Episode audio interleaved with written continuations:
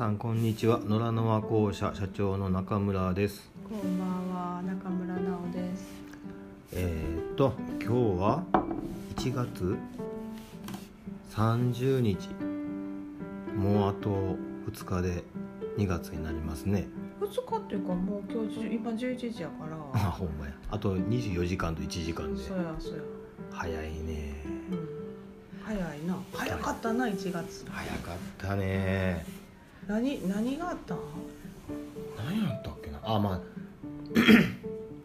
やっぱ毎年のことやけど、うん。うん新年明けるとうん。なんや最初の何日間かうん。なんかもう完全に自分の中のスイッチがオフモードになるからそう。なってるの？そううんだからやっぱり最スタートから1週間経って7日ぐらいからやっとなんかちょっと自分の中で動き始めるからうん。賞味だから4週間ぐらいの感覚うん。うん。かな？え、な、四週間で一ヶ月やろう。三週間ちゃうの？あれ？ボケてんな負けてるな。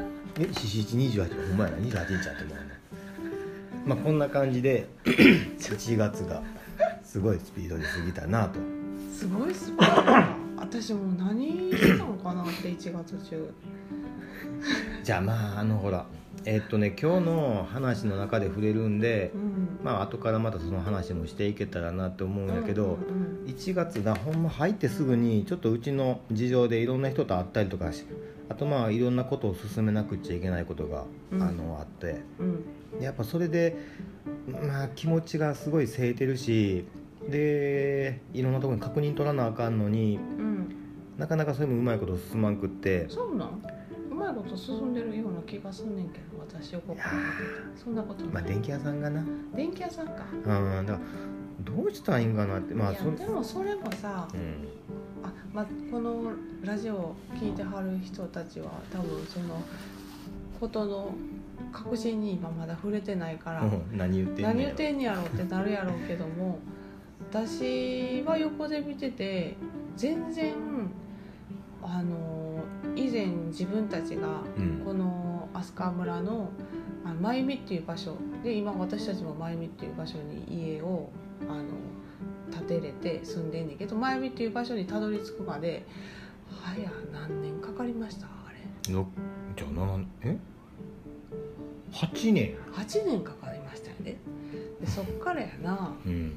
なかなかな奈良ってこう過疎化してるからさ、うん。まあ、場所が、まあ、言うたら土地がある、空き家があるっていううん。状況やねんけどその中でやっぱ飛鳥村っていうのはちょっと特殊で、うん。うん、空き家バンクも常に人がな順番待ちしてる状態やし少しスペースがあったらもうやっぱり競争みたいな感じで取り合いになってもうてるし、でもなかなかそのあれやな、えっとこと保存法、うん。特殊な法律がかかってるからうんあのおいそれとあの宅地化とかもできひんし、うん。だからうん、うん、日華が起こってる。うん。まあいいや。そうえっとねえーっとまずそうやな。うん。ちょっと話がスタートというか導入が長くなったんやけどうん。いやえーでもそのな私さっきまで自分のその言いたかったことを言うとあうんうん要はその8年かかってその養鶏あちょうどその養鶏やろうって思っていろんなところ近畿圏内やあの愛知の方までも行行ったやん。でもそれでもあの見つからへんくてまあ言うたらすごくあの飛鳥村でしかできなかった結局。そうやね、まあそれはでも飛鳥村でやれてよかったっていうのはすごくあんねんけどもうん。それでもまあ今年10年目な？来今年10年目やね。ちょうど。でそうや10年経ったんか。丸10年経ちましたよな。あえーっとそうだ。2011年に、11年の一応3月。4月に一応うちは経営者を立てるスタート切ったから4月で丸10年経ちますやな。丸10年経つねんな。でちょうどそのきょ今年去年にもうもともと借りてる農地で養鶏始めたけども、うん。あのその地主さんがもう手放すから、うん。買うか。うん。離れるか。離れるかっていう みたいな。選択にし迫られて究極の選択や。究極の選択に迫られてずっと悩み続けてたんやけど、まあ、ちょっと別のところでやるのも いいんちゃうかなって。うん。じゃあちょっといろんなところで、まあ、あのい話聞いてもらったりとかして、うん。っていう状況が今やな。でちょっといいところもあるかなっていうのが今なんよな。そう。えっとうんそういうこと。なんか難しいな話すんが。そう？うん。あのそうやな。うん。そもそもやっぱり畜舎を建てるっていうのがうん。ものすごいハードルが高くって、うん。えー、と経営者に限らず豚舎うん。牛舎うん。やっぱ匂いと埃が立つっていうので、うん。でも究極やっぱ近隣の農家さんからしたら、うん。お水が流れるんちゃうかっていうのがすごい心配されてて、うんでもまあ現代の畜舎ってそんなな、えー、と設備ではないし現代っていうか私たちがやってる。僕たちが特にやってるような平飼い養鶏っていうのはもうそもそもお水も何も水も出さないしあの匂いもうん。床自体が発酵してそう発酵して匂いも出ないよっていう。うん。でもそういうのをうん。やっぱ説明しても理解に至るほどのうん。なんていうかなうん。こう証明みたいなもんが持っていけるかってそれはなかなか難しくって。うん。じゃあうちの経営者来てくださいよって言ってもうん。来てくれるまでも至らないって。もう最初から宿舎が自分たちの集落に来るっていうとうん。まず身構えられてしまうから。でそうやね今回その縁あってうん。えー畜舎を移設するのにうん。ここどうかな使ってくれていいよって言ってくれたうん。方がいてくれてうん。っていうかその存在がほんまにありがたい。自分たちまあ俺自身いろいろ動いたし、まあ、どっかのとある集落の、えー役員会にも出席させてもらってうん。話もさせてもらったんやけどもやっぱりその地区全体が OK みたいにならへんと、うんうん、経営者とかなそういう畜舎を持っていくっていうのが難しいってう。ん。それはもう俺も言ってることすごいわかるし。うん。でもやっぱ新規就農者っていう立場が、まあ、うん。自分の中にはもうだいぶ薄らいでは来てるけどもうん。これから 養鶏始めたいねんとか、うん。そういう家畜やってみたいねんって。うん。これって多分その地域にとってもすごいプラスになることやと思うけどもでもやっぱりイメージとかうんなんていうんかな、まあ、そういうのが先行してしまいすぎてるなっていうのが。だからやっぱり無理のある養鶏な、うん。あれがあって鳥インフルエンザとかもそう多分みんなもうの周知されてるとは思うけどやっぱり大型養鶏とかの匂いやったりとか、うん。ほんま山越えて何反対キロそうそうそうまで行くようなその状態っていうか、っていうのは絶対私らの規模ではありえへんし、それをちゃんと畑で循環してたらほんまに営みの中であの何の負荷もかからずにやれるけどそれややらへん状やってない状況で何もない説得力もない状況であの理解してもらおうと思っても無理やけどやっぱり10年間やってきたからうん。その匂いもないしでちゃんとそのもの生産できてるしっていうのでやっぱりそれも説得力自分の中でもあの自信があったから、うん。話がやっぱり前の8年よりも早い形で具現化してるんちゃうかなっていうのはすごい思うね。まあだからそういう意味では、うん。うんえー、とこの10年間、ん。えー経営者っていうのをうんやらせてもらえたそのスタートさせてもらえたっていう、うん。時のうん。えー M 先生には ほんまにもう感謝しかない。だからさ最近イニシャルで言うやん。いややっぱな。あかんの？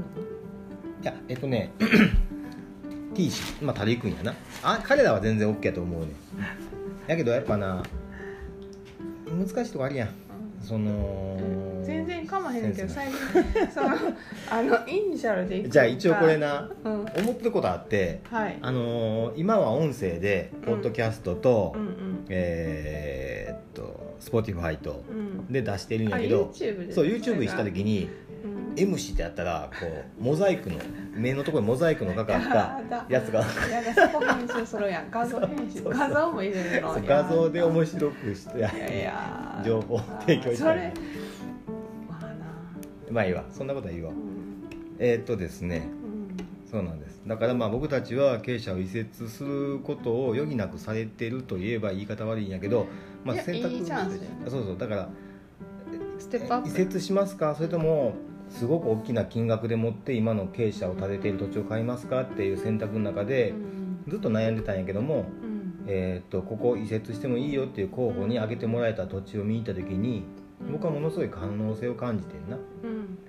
あの今の経営者の中で、えー例えばヤギ飼いたい、うん。えー樹木を植えたいうん。それこそあのなあのビオトープとかっていうと大層やけどうん。普通に水は流れてるしうん。でその中で耕作放棄地もいっぱいあってうん。生物と、えー、ていうのかな環境うん。っていうものがその畜舎の周りで融合するその接点みたいなものがうん作れたら面白いなと思うしでその接点のところでうん。人が何ちゅうんかな集ったり楽しんだりん。どうしてもほら田んぼ畑に人が関わるってなるとうん。やっぱ難しいとこあるやうん。んあぜ崩れるねんとかうん。そこ土踏まれたら固まんねんって。うん。ではなくって このビオトープっていうその自然環境とその人の、まあ、言ったら里山やんな。うんの間を取り持つ環境みたいなものが作れたらうん。なんていうんかなもっとこう僕たち野良ノア校舎もしくは農業とか畜産とかっていうものに、えー、と触れる機会をこっちは提供できるんちゃうかなって。でこっちも過敏に「あそこからは入らないでください」とか「もうこれ以上はあまりそこは踏み込まないでください」みたいなことをうん。いちいち気にするのも嫌やし。うんうん、で本当はもっと関わってほしいと思ってるのにその境目みたいなものが境目っていうかこれ以上はみたいな境界線がどうしても、えー、と行にしてしまってる部分があるとストップしっていうかこっちは止めてしまわざるを得ないっていううん。のがやっぱりうん。なんていうんかなうん。理想と現実のそのうん。境界線っていうのがものすごい自分自身感じてしまってるからで余白があってそうそそうそうそう。の誰か人が来てもうん。そのそこで集えるようなうん。空間になるような、うん。えー家畜スタイルみたいなのをできそこやるんちゃうかったらできるんちゃうかみたそういそうな、そう。めっちゃ面白いんちゃうかなここってって。うん、でもなあのだから私鶏がさ、うん。まあ、こんな鳥インフルエンザ蔓延してる中言ったらあれやけどもいっちゃいっちゃい。外になうん話ちょっと出てしまってる状態でうん。観察してる時にものすごくあの安心するんよな。そうやね。でなんかあやっぱりせこういう生態があるから、あ石が餌に石が必要ないとか土が必要ないとか草が必要ないやって絶対ほんでついばむことが必要ないやったら虫が必要ないとかいろいろこう見ててものすごく感じて、うん。それが心地よさになったりする、うん。でやっぱりずっと畜舎におるっていう状態は不自然なんやっていうのもそれあれあの平飼いっていうのが推奨されてるけどできるだけやっぱ自然の形でどうその生きてるっていう状態を見ることででそれその子たちをはげて部屋におってさあのいじめられてさ出ざるを得なかった子やねんけど、うん。その子たちがどんどん元気になっていくんよな。うんでそれ見たらほんまに勇気づけられるよねいつ。も。そうそう。でなうん。今の話でさ、まあ、パッと思いついたんやけど、思いついたっていうか思い出したんがうん。やっぱ限界をな、うん。えっと超えるのってうん。あのーなんていうかな本能本能じゃないな。本質？どう言ってんかな。あのー畜産業って基本的には、うん。あの鳥が何を食べているか。うん。餌のカロリーとタンパク、んあとビタミンとかうんミネラルとか、うん。そういったもんで計算してどんだけ鶏が卵を産んでくれるかなっていうのが決まるみたいなところがあんねんな、でまあ俺もそれ躍起になって必死でカロリー上げるタンパク上げる。でも鶏って動物は1日最大食べても 150g ですよっていうその 150g の限界の中でどんだけカロリー上げんねんタンパク上げんねんみたいなうん。やってもうい行き着くところもう自分ができる限界まで数字上げても全然いい結果出えへんくって、でなんやろなどうしようもないなこりゃってなってその時に鳥がさっき奈緒さん言ったみたいに普通に外で草をついばんだり石を食べてる姿見てあそういうことかって。うん。でもうカロリーとかタンパクとかさもう最低限のところはちゃんと見てるけども、うん。それよりも腐葉土もちょっと異常な量上げてみるとか今異常っていうのはおかしな言い方やけど、まああのあの計算じゃないとこそうそうそうろでそうもう好きなだけ食べろよもううん、でも石も好きなだけ食べたらいいよみたいな。石の話。いいよ。まあそこはいいよ別に、そうん、深く触れなけれいや、ばそうまあいいね。で結局やん。うん、鳥っていうのはうん、家畜であってうん。道具じゃないなってすごい思って、まうん、鳥っていう生き物にとってあの適正であるっていう言い方が正しいんか分からへんけど本来鳥ってこういうの食べてるよねってういうものをもうカロリーとかタンパクとか度外視してあの上げるようになったらなん不思議と勝手に鳥は落ち着くし卵も産んでくれるようになったしって思った時になんやろな近代養鶏みたいな数字を追いかけましょうみたいなうん。ところとは違ううん。なんやろやってるなんていうかないやりがい？うん。養鶏業ではなくて多分これ養鶏家としてのやりがいみたいなのすごい感じてんな、うん。あれはなすごい救いやったな。いつぐらいの時期にそれを感じたの？一番思ったのはやっぱ去年の9月や。もうほんまやめるかどうかって悩んだ時。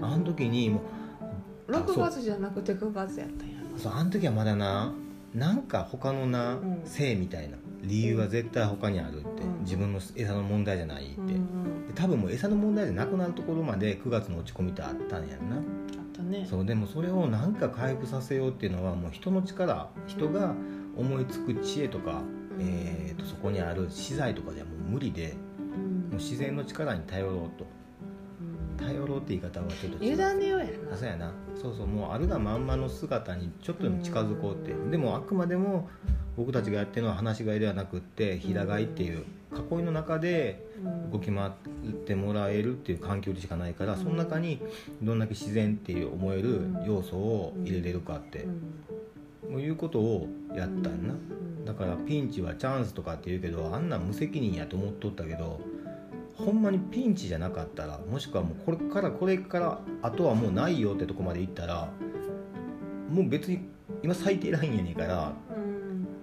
多分こんなことやったら3が落ちるやろうなってうん。思うこと別にやったってうん。いいやと思えてまうねんな、うん。それが中途半端な下がり方やとうん。いやもうちょっとやっぱタンパク上げようやとうん。かカロリー上げようやって。うんなんか常識の感覚にとらわれてうん。その一歩みたいなのが踏み出せへんから、うん。まあ、ピンチはチャンスっていう言い方はおかしいけどいやでもそこに行ったから行かへんかったやらへんかったこととかいや行かへんかったら気づかんかったこととかはいっぱいあると思う、だな。いつも、うん。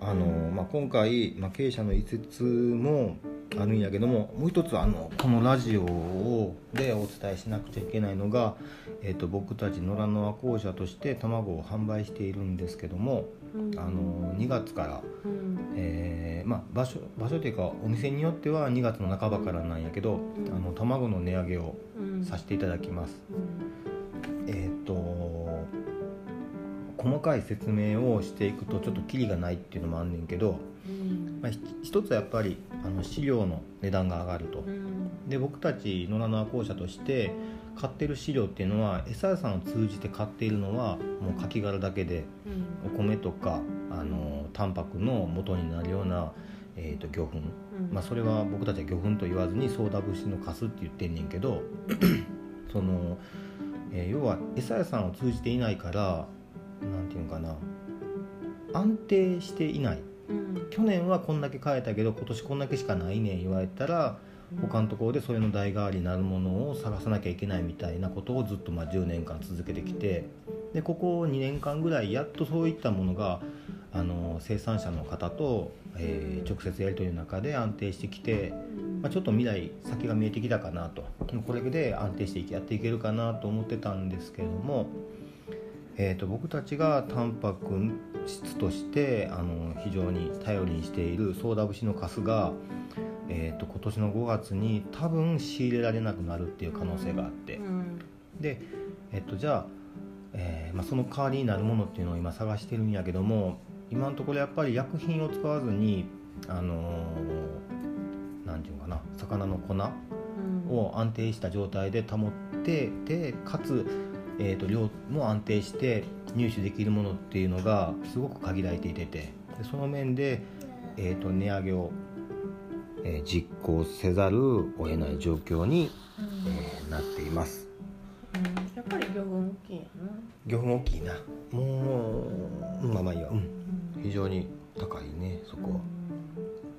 でえっと そうやね。その、えー餌代が上がるで、まあ、ちょっとまあ経営者の、えー建設費用もかかるっていうこともなんやけども、えっと、僕たちが今までやってきてた養鶏のちょっとその根本にあたる育数とかあとその鳥の飼い方っていうのにもちょっと手を入れていきたいなっていうのもあって、えーいいかな。基本的には僕たちが今やってる養鶏っていうのは無精卵っていう、えーオスのいない養鶏をやっているんやけどもそれを、まあ、できたら、えー、と有精卵まあ別に有精卵にするってことが目的というよりも、えー、とオスがいてるその当たり前のそうやね、うん、ごく自然な形としてのオスの導入をしたいなっていう。えっとねたまにそのうちの卵が有精卵ですかって聞いてもらうお客さんがいてるんやけども、まあ、うちは多いな多いな。そういう意識がある人多いからそう。そう命のある卵みたいな感じで言われんねんけど有精卵って結局命あるかってそれ前それは受精してるから命あんねんけど確証ないよなでもな。あーでもかなり確率としては高い。うん。あの10羽に1羽うん。オスを入れることでの受精率っていうのは何倍だよ9割以上。あそうなんや。だからその10羽に1羽なんや。うん。そうでもところによっては何羽やったっけな。なんか前ネットで見ててうん。何羽やったかな。そう嘘やろって思ったのがな20何羽かに1羽でも大丈夫みたいな。うんうん書いてて。うん。まあその え？そう。そう是非はいいとして。一回な俺らそのえっと僕たちがそう。そうそう。あの僕たち今まで無精卵でやってた一番の理由があの経営者のすぐ近辺には、えー、と人の住まいってはないんやけどちょっと丘を越えたところにうでっかい集落があってうん。でオス鳥がいてると夏場やと下手すやもう3時とか4時ぐらいちょっと明るくなっうんた瞬間ぐらいから泣き始めるから。うんちょっとそれはね確実にあのなんていうのこのクレームって言ったらおかしいけど。うんうるさいから。なそうそうそう。つながってしまうから買えないよねっていうので買ってなくって。うん。うんで別に有精卵が特別僕たちにとっていいもんとは思っていないし。まあ買い買うのに 買うあの合理性とか効率考えたらな。結局卵のえーっと何ていうかな品質、えーもしくは栄養価うんとかから見るとうん。何の差もなくって受精卵と無精卵は。うん今のところそねう。で 付け加えるとちょっと夏場受精卵にな受精しているとあの傷みやすいとか変化しやすい。傷むじゃないな、うん。受精しているとあのーまあまあまあ、まあ、ひよこになるね。そうひよこになるための活動をするからうん。卵黄があの早い段階で緩むとか、うん。だから要はお客さんから見たら新鮮な卵のイメージである、えー、と卵黄がぷっくりしているっていうのが、えっ、とひなを生み出すために卵黄が、えー要は緩くなりやすいっていうデメリットがあって。うん。だから、えー、と僕たちは無精卵っていうことでもなくって先の説明の通りなんやけど、うん。でもやっぱりえっ、と僕が養鶏家うん。えー養鶏業ではなくて鳥を飼ってる人としてうんメスの中にオスがいてオスがそのなんていうのかね。まあいいか。ごめん。細かい説明がやりいやすぎてるけど。でもなあの不自然な不自然。不自然。女子ばっかり。女子校みたいな状態。あきちゃん一人男で。あとみんな女子みたいな。で部屋に入入ったら交尾のスタイルを常にかがんで。かがんで あのそのスタイルを取られても答えれませんみたいな。僕そうできませんみたいな。そう。でそれ見てたらやっぱり群れのなんかこういろんなトラブルとかうん。がもしかしたらつつ特にし私立続きな、うん。この間話した私立続きなんかも解消できるんちゃうかなって若干思ったりして。かもな。であのなでもあの何年前はあれ3年4年前かぐらいかな。オンドリー買いたいっていう人がおるからそう。のフランジョっていううちらがひなを飼ってるところからあのおんどりを1羽だけ買ってきてくれへんかっていうのを外から頼まれてじゃあちょっとだけあの引き取りにもらう来てもらうまではそう時間あるからちょっとだけ買っといてって言われて。うん、買ってんな。ん。1羽だけなほんまに。でその部屋だけ1羽だけおんどりくんがおってな。そう70、まあ、70何羽かに対してオスが1羽やって、そうそう。で、まあ、最初のうちは微笑ましいなぐらい見とったんやけどう、ん。もうメス70羽に対してオス1羽やからうん。交尾しろっていうので、うんなんや気引こうとするのかめっちゃ肩とかつついてな、うん。最後の方肩の毛なくなってそう肩から血流してそれでも凛々しくさオスやから立ってる姿が。その子の性格もあったんかもしれんけど、うん。ちょっと弱かってんな。かもな。ちょほんま最後すごいかわいそうな感じになってもうそう。でて結局お肉もうだ引き取りに来はらへんかってお肉にしたのね、うん。同じあのお肉の引き取りあのやってもらうところに業者さんに無理言ってうん。お肉になってください言うて。でその市場のおんどりだけはうちら食べそうそうそうたいなまあもうちゃんとこそうありがとうごめんねあみたいな感じで。でも全然味ちゃうかったな。そうやな。また全然麺鶏とは違う味のあのお酢あこれがお酢なんやうん。みたいなんで、さあのうち家族でみんなであの前の家やったけどなあそこで七輪で焼いてさあここが胸言ってここがもも言って食べたけど、あ味がな味がなかって大大味？こう味ってこう正直美味しいというか味がしなかった。あそう。うん、いつもうちの鶏食べてほんまにうまいな思って食べてるのがあうまみな大味や全然なくって。大味やなそう。でな思うやん。結局卵は産めへんわ。味はそんないまいちやわって。うん。だから日本の養鶏ってもうオスメス分けてバンバンバンバンもうオスは生まれた瞬間に、あの退避になってるという現実肉があって。鶏もですか？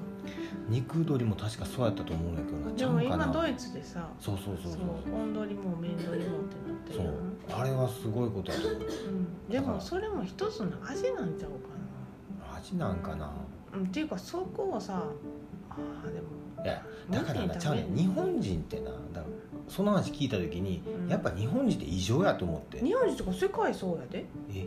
温鶏麺鶏ドイツでそうやって禁止されたってことは、うん。やっぱりどこでもうん。そうやってやってるってことやろ？フランジョは。あそっか。禁止になるってことは。そうそうそうそうやで。もそれが日本人の発想でさうん。あのー温鶏をさその動物何だっけ？うん。えーあのアニマルフリーえ？アニマルなんとかウェアフル。そうそうそうそう。ウェア。そう動物人権利みたいな。うん。の観点やん。うん。でもなそれをな日本人が率先してやるかっていうと結局美味しい鶏肉あったらそっち買うわけやん。どうかな？分からへん。ちゃうか分からん。分からへんけどあその個人的な経験値経験としての日本人とか声でうん。人間としてのあの食べた感じっていうのは、うん。まあ、明らかな差があったなあった。でも豚とか牛とかはあかん。俺これもうないいか分かオスの豚はやっぱ美味しくなかった。それでな？うん。あその私らはさ養豚業界とか牛牛肉業界知らんけど、うん。牛肉もやっぱりあのメスの方がうまいんかいな。どうなんやろ俺それ調べたこともないにもないな。私はあ豚ははっきりしてたね。あのそういう話し飼いのところの豚のそれも睾丸取ってしまうんよな、ん。あのその肉にする場合は、うんでもう取らん人取らんとこ違うん。う自然に近い感じで飼ってはる山で飼ってはるやつの豚食べた時にもう明らかに臭いかってんな。はっきり言うな。まあでもはっきり言った方がいい それはもうだって売ってはる人も言うてたもん。臭い絵ですよって。うん。でもそれは何なんかなって。なんなんやろな。でなこれもう一つうん。うちら最初のさ年にさつつきバカバカ出してもうてうんそれはまあ自分たちの飼い方とかうん。未熟さうんが生み出した結果やってんけど、うん。その時に若鶏潰したよなもう言うたら半年ぐらいやうんうちらが肉で今販売してるうん。半年ぐらいでもう、まあ、鶏鶏肉売ってる感じの若鶏あのスーパーで売ってるより若鶏は全然とちょっとと経ってるけど時間は、それを自分たちであの締めてうん。うんな鍋にして食べた時にうん味が全くなかったよな、あん。ま美味しくなかったな。さっぱりっていうか何も味せえへん。これどうすんの？このこの肉ほんまにうんのかな？みたいな。それがやん。うん。いいや一応その1年半経ってあれでも1年半じゃなくてもう2年弱やったんようん。あの最初の頃。うん。2年弱2年弱経ったやつを肉にして最初に食べた時何これ味のさみたいな。やっぱ親鳥のうまさみたいなのが出てて、若ければいいってわけじゃなかったよね。あの時そんなやっぱりあの若鶏の味とちょっとうん。お酢の味が似てた感じがしてちょっとちゃうか。いやいやいや似てたと思う。だから運動量が足りてないまだ。言うても若かったわけやあれ。多分潰した時。あそうか。じゃあもしかしたらお酢もうまいんかいな。温度にも、やったら楽しみやな。うん食べる話ためになんかなすごいな。いや俺はそれはものすごく。もう超えてもいや超えてるじゃなくてちゃんと筋が通ってるなって。食べるんやったらちゃんと育てよう。ちゃんと、ね。あのー愛情を感じたい、美味しくね。そうそうそう。なんかね僕が研修行ったところでやっぱいろんな研修してる人が今も僕の前におってうん。で一人あのもう鳥の鳴き声がダメって鳥を飼いたくって研修に来てんのに鳥の鳴き声がダメってもうなんかあれちょっとしたなんちゅうのうーうつってたらないな。統合失調症やったやろ？いやそのおっちゃんは普通あちょっとうつかな。えそううつ病やろ？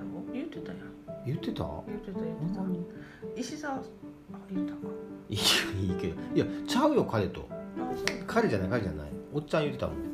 気狂いそうな。そうもう鳥が鳥の声が もうストレスって。もうもうその時点ではそれ以前にもうそれもう鳥飼いとしても全然無理やんって話なんだよな。鳥の鳴き声がもうあかんって言い始めて。うんだまあそれ合う合わんっていうのはあるやろうけどもそういう意味では全然俺らはストレス感じひんし逆に私だから可愛いし9月にさはいシーンってなった。あやなんったなった。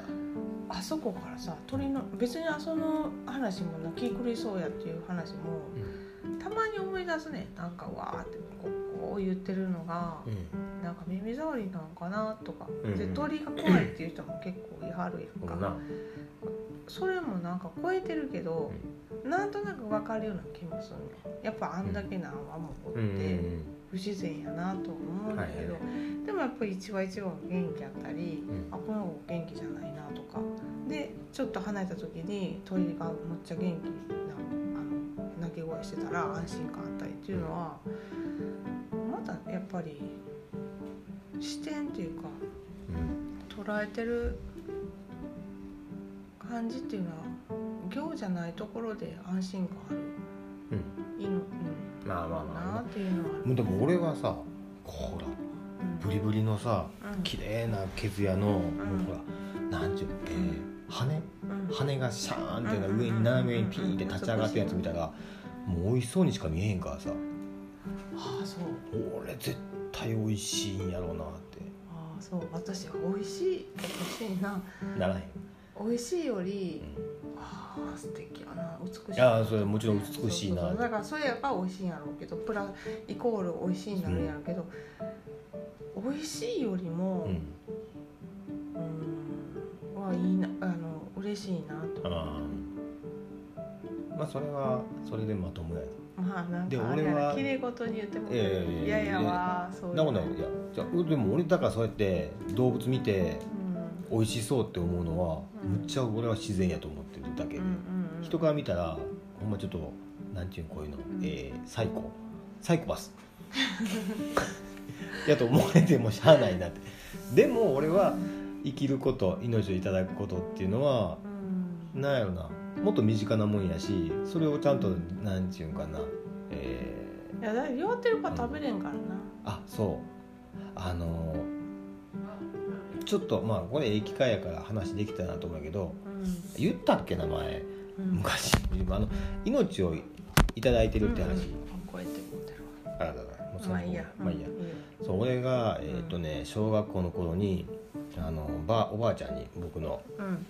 ばあちゃん。そうそうてるこばあちゃんにあの好き嫌いがむっちゃ多くってうん。で、まあ、野菜とかを残したりしててあの時に「うん。あんた命いただいてんやからちゃんと食べや」って言われてて「あそうか」って「うん。命もらってんねや」うんで何も考えんと命もらってるからっていうのでうん。食べようとすんねんけどどうもなんちゅうの箸が進まへんくって。うんやっぱまずいもん食えへんねうん。んでナスビとかピーマンってまずいもんやと思っとってうん。だから食えへん思っててうん。だけどこうやって有機無農薬の世界に来てうんまあ俺の師匠のところで初めてナス食った時に食べた時にナスビなんて美味しいんやって。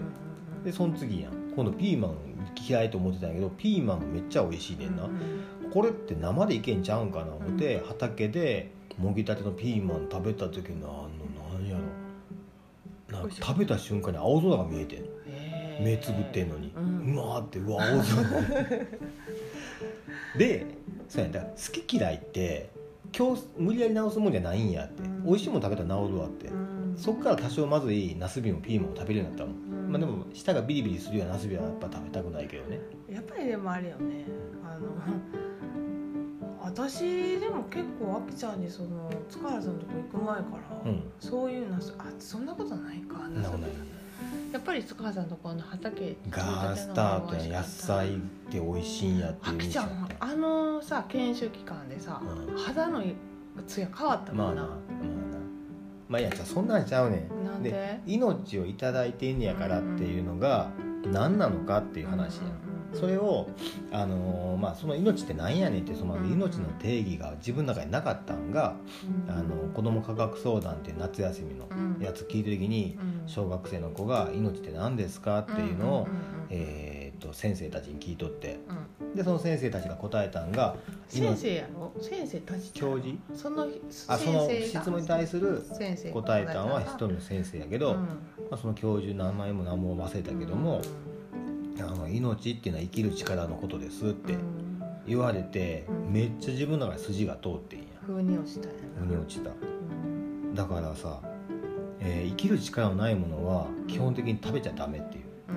うん。病気で亡くなった動物の死骸食べるかってこれ食べないよねって、で畑でうん。あの虫に食われたりうん。ボロボロになってもうこうヘタってなって枯れてしまった野菜食べるかって、もったいなくても食べないよねって、だからやっぱり生きた状態のものの命を止めるっていうのはやっぱり人間の業でありそれは生きるために必要な、えー行為であってそれを見ないようにして、あの綺麗に何て言うんかな加工されたものだけをいただいています。ありがとうございますじゃないって。やっぱり自分たちはその命を止めるって生きてるものをの命を止めるから、えーっと命としていただけるんだって。それは生きる力につながるって死骸を食べてるん。じゃないじゃあ培養肉とかも絶対絶対あかんね、うん、そこには命ないもん。ただの細胞の活動のものが食べたらおかしなことになると思う。まあそうまあまあそれは他にも問題あるんやけど。まあね。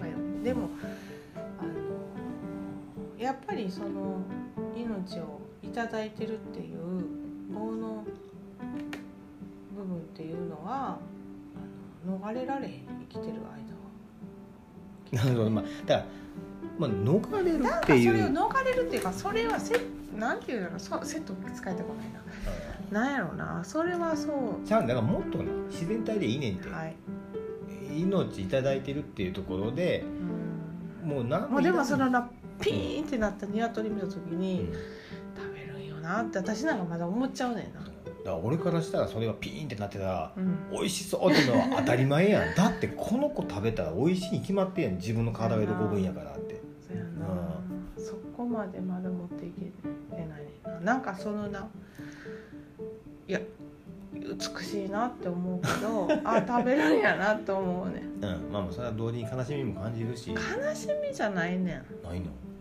だって美味しいって食べてあ今日も。じゃあでもな今度言ったら悪いけどうん。箱詰めてさうん。持っていくやん。そうや。あれはやっぱなどこまで行っても慣れるもんじゃない、うんうん。やっぱりその命あるもうだからまさにほんまその今もなお生きてるものを最後とさずに回さなあかん瞬間っていうのは慣れないし、うん。慣れたらあかんと思うし、うん。うん、感謝なんてそんな薄っぺらいもんじゃないな。だからまあまあ俺は業の上に生きてんねやって。そうやなそれ自覚せんとうん。えらい勘違い起こすなって。うん。自分らが命のコントロールできてるなんて思ったらあかんって。うん。っていうので最初の話に戻るわけやん結局、うん自分たちが飼育してるうん。鳥たちにとっていい環境を作っているとかってもうそんなもんたちゃっちゃらおかしな話で、うん、ちょっとでもその鳥たちに寄り添えればっていうのがもうせいぜいでうん。それ以上のことやってるとは思わへんし。だからあくまでも僕にとっては養鶏は卵を、えー、と商品として提供するためにやってる範囲のこと。うん。別に取り替えとしてあのアニマルウェアフル忘れた、まあ、そういうのにのっとってますとか全的な行為をやってるわけじゃ絶対ないから、うん。うん、だからその視点でこれからもやっぱり品質の安定とか品質の向上とかっていう観点で環境っていうのをもっと良くしたいと思うし。たまにその鳥が放し飼いにしたわけじゃなくてたまたま傾斜から飛び出すっていう体で飛び出したら時に朝日を浴びてる夕日を浴びてるその 外にいる姿見て「わーお!」って思うのはいいんちゃうんってたまにそういう息抜きがあってもっていやだって野菜も食べられるけど野菜がピカピカしてたら嬉しいそれはもう美味しそうにしか見えへんよ。ピカピカしてたなんかいや嬉しい。なんか嬉しいだからそうそう。なんか食べるけらど、うん。食べる観点じゃないところでは、んあーって思う。なるほど。俺はもう食べる観点しかないからなもはや。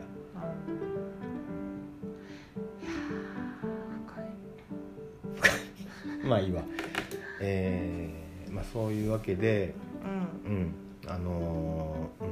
まあちょっと2月に入ったらうん。値上げをしますけどもうん。それはよりそ良い一れはどれぐ歩らい値上げするっていうのは言わなくてうもんそこ難しいな。このラジオを聞いてやっぱりその卸として売ってもらってるお店もあるから、ね。具体的な数字っていうのはなかなかこの場で言うのはどうかと思うけど、うその場所で。調べてもらうとそううちの卵の値段ってすぐ分かるんでうん野良の校舎でインターネットをあの探って探し探していただけたらすぐ出ます、うん。